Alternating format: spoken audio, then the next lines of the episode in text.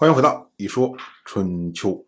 鲁国第二十任国君鲁黑公进入在位执政第十年，本年春天，晋国的国君晋如派出晋国的大夫狄伐前往楚国，回报去年楚国太宰，也是楚国的公子芈臣出使晋国。我们之前讲啊，去年的时候，因为晋如碰到了当年俘获的楚国的大夫钟仪。所以呢，就借机把钟仪送回楚国，要和楚国讲和。那么楚国呢，立即在冬天予以回报，就是这位芈臣出使晋国。那么这次呢，晋国再派出狄伐前往楚国，哎，这两个国家呀，相互之间交往越来越频密，那这个和解的机会就到了。但是我们要注意啊，虽然楚国派出的是他的太宰，是他的公子。但是晋国这边派出的只是一个普通的大夫，就狄伐这个人，我们连听都没听说过，也不是什么世家出身，这就说明啊，晋国虽然想和楚国和解，但是相互之间是缺乏信任的，尤其晋国不信任楚国。同样是本年的春天，魏国的国君魏章，他派出他的弟弟魏黑背侵入。郑国，这个呢是晋国的命令，因为去年的时候啊，郑国的国君郑衮，他呢和楚国接触，所以呢晋国就以这个为借口扣留了郑衮，并且讨伐了郑国，但是呢没有让郑国屈服。那么转过来年呢，晋国让魏国出兵，那么这是对郑国再一次施加压力。春秋。称这位魏黑背为魏侯之弟。我们知道，春秋凡是称弟，都是同母兄弟，也就是亲弟弟。到了本年的夏天，四月，鲁国五次占卜交际的吉凶，最后呢都是不吉，所以呢鲁国就取消了交际。我们之前讲过，交际是一年四次。例行祭祀，所以呢，该到时候举行的时候就要举行，是不需要占卜吉凶的，因为它是例行的祭祀。你一占卜说哎不吉，那怎么办呢？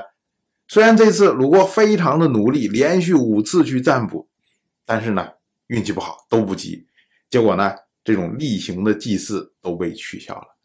不过值得一提的是啊，这种事儿之前鲁国发生过。但是呢，鲁国取消交际之后，意思意思还会举行一下旺季，虽然是不合礼数的。这一次呢，哎，交际取消了，旺季也取消了。虽然是把这种例行的祭祀取消了，但是呢，不举行旺季，这个是合乎礼数的。同样是本年的夏天，五月，郑国又发生了内乱。我们之前讲，去年的时候。因为郑国的国君郑衮和楚国接触，所以呢被晋国扣留。结果到冬天的时候呢，郑国的公孙郑申就提了个建议，说我们不如虚张声势，说我们要另立国君。这样的话呢，晋国就会把郑衮给送回来。当时呢，郑申只是这么着一说而已，并不是真的要另立国君。可是呢，言者无心，听者有意啊。郑国的公子郑班。因为听了郑申的这样的谋略，所以呢，心里面有想法。在本年的三月，他呢迎立了郑国的公子郑须，让郑须做郑国的国君。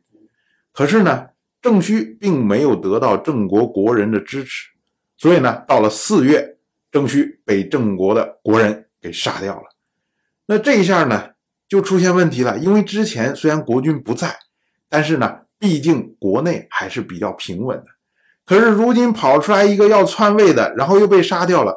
如果不另立一个国君的话，那么郑国国内就乱掉了。所以呢，郑人就拥立了郑衮的儿子，叫做郑坤完，让他做了郑国的国君。也就是你郑衮不是被晋国扣留了吗？那我就继续立郑衮的儿子做国君，然后呢，郑衮我们就不要了。这个呢，本来是虚张声势，如今呢，等于假戏真做了。而这位谋逆的郑国的公子郑班，他呢在郑国留不下来，只好流亡去了许国。